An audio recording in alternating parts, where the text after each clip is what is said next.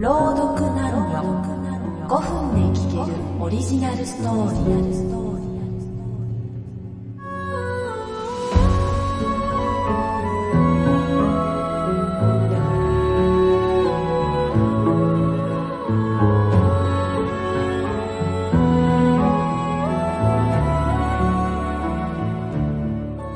この番組は株式会社アルファの制作でお送りします。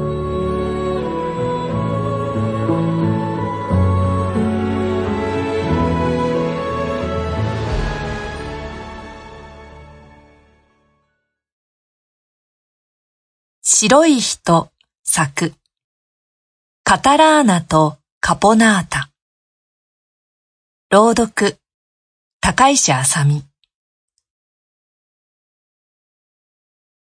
男の名前は良治。良治には顔も性格も全く似ていない双子の兄の良一がいる。良一は何事にも努力を怠らない子供だった。美目修麗、万里空、成績優秀、貧困法制。誰もが良一に一目置いていたし、良治もそんな兄を自慢に思っていた。領事には顔も性格も全く似ていない双子の兄の良一がいる。素晴らしい兄の背中を追いかけて、ゆっくりと大きくなった。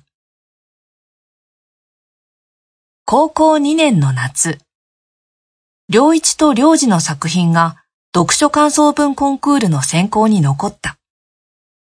二人は同じ作品を読み、別々に感想文を書いた。良一はあらゆる賞の常連だったが、良二の作品が選ばれたのは人生で初めての出来事だ。結果、金賞を取ったのは良二の作品であった。一番驚いたのは本人であり、本に掲載されることが決定した時は、その場で辞退を申し出てしまうくらい気が動転していた。本の内容に同調し、つい熱くなってしまったことを後悔しても、後の祭りである。表彰を受けた両親は担任に、作文は良一に手伝ってもらった、と伝えた。噂は瞬く間に広がり、優しい良一が領事に作品を譲ったことになっているものもあった。領事の身に覚えはないが、良一の悪い噂が立たず、自分の賞が取り消されるくらいなら安いものだと考えていた。二人を知る友人はその噂を否定し続けてくれたものの、領事は自らの注目を素直に喜ぶことができない。なるべく大ごとにせずにやり過ごし、次回は手を抜くことに決めた。両親が温泉旅行に出かけたある日、近くのファミリーレストランで良一と二人テーブルを囲んでいた。いつもは良一が選んだメニューをなぞるのが習慣になっていた良二は、先に注文を促され、慌ててメニューを確認した。ふと目に留まったナス煮込みの写真を指さして、カポナータと口にする。店員は笑顔でカポナータと領事の言葉を反復し、ハンディに打ち込んでいった。ただそれだけのことなのになぜかにやけてしまった顔を、領事は慌ててメニューで隠した。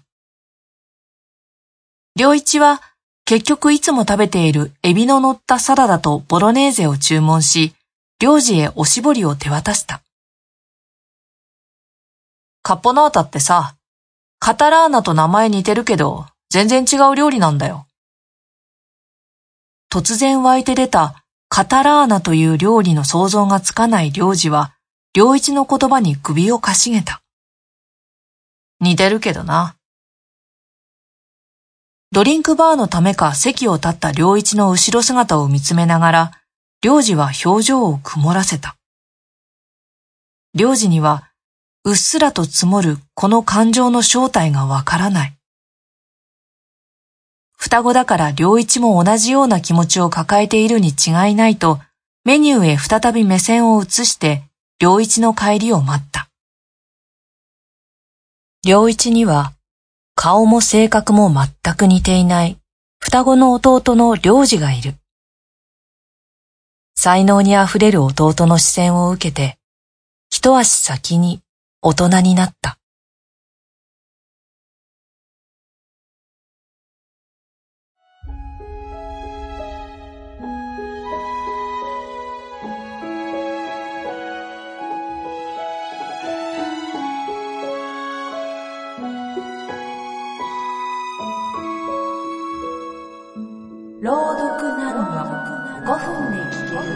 ジナルストーリ